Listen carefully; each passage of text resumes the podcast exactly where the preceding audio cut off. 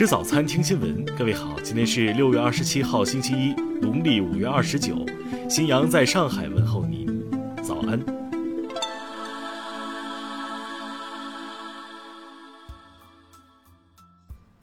首先来关注头条消息。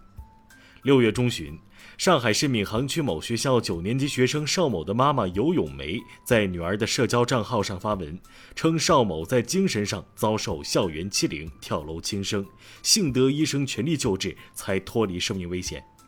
邵某是一名童星，曾在多部影视作品中演出。尤咏梅称，邵某在学校受到同学排挤孤立，并屡遭言语攻击。表示实名举报欺凌邵某的学生家长，还有未尽责的班级老师以及学校管理人员。二十六号，闵行区教育局通报已接到尤女士相关举报，督促指导学校依法依规开展调查。目前邵同学已返校复学，准备中考。听新闻早餐知天下大事。国家卫健委昨天通报，二十五号新增本土确诊病例两例，新增无症状感染者十二例。二十四号下午，国务院联防联控机制通报一批不符合国家疫情防控政策要求典型案例。据报道，河北、辽宁、青海等被通报的地区已调整防疫措施。上海市通报，二十九号起，辖区内无中风险地区且近一周内无社会面疫情的街镇有序放开餐饮堂食。苏州市昨天通报。市民进入公共场所乘坐公共交通不再查验核酸证明。近日，宁夏、湖北、青海跨省游团队业务相继恢复。目前，除上海、北京等少数城市外，绝大多数地区已恢复了跨省游团队业务。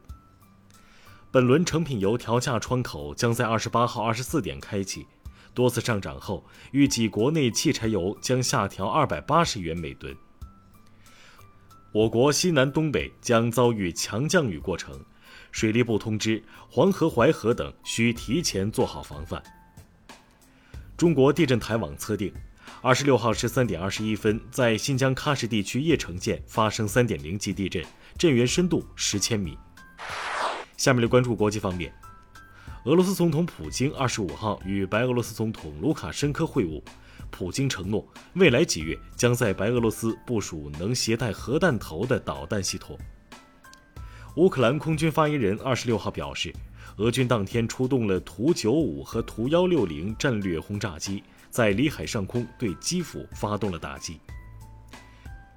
美国最高法院推翻了罗素韦德案的历史性判决，堕胎权将被下放到各州。现在至少有九个州已经禁止堕胎，未来还将有十二个州跟进。当地时间二十六号清晨，南非一家小酒馆里发现至少二十二人死亡，当地警方正在就此事件进行调查，有猜测称可能系中毒事件。近日，一名尼日利亚参议员及其妻子在英国被捕。罪名是密谋将一名十五岁男孩带到英国摘取肾脏，移植给他们患有肾衰竭的女儿。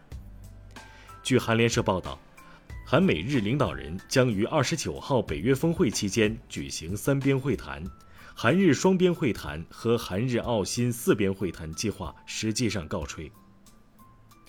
法国总统艾玛马克龙二十五号表达对总理博尔内的信任。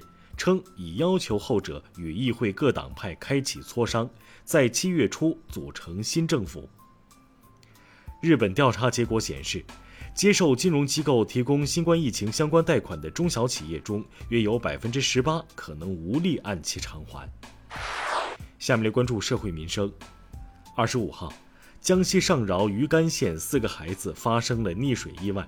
目前已寻找到了三人，均已不幸身亡。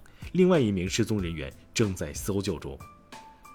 二十五号，网传一段陕西安康一中一中学学生被扇耳光视频，当地教体局回应，打人者系七年级学生，未成年，已给予留校察看处分。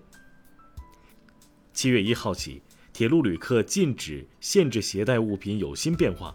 酒精浓度超过百分之七十的酒类将不能托运和携带。近日，网传西安一酒吧女老板凌晨遭多人围堵辱骂，雁塔分局昨天通报，系双方酒后沟通不畅产生争执引发的一起治安事件，已对违法行为人作出罚款处理。下面来关注文化体育，中超联赛第六轮继续进行，武汉三镇五比零击败河北，继续领跑积分榜。河北队至今六场全败。三人篮球世界杯女篮中，中国队力克东道主比利时队晋级四强。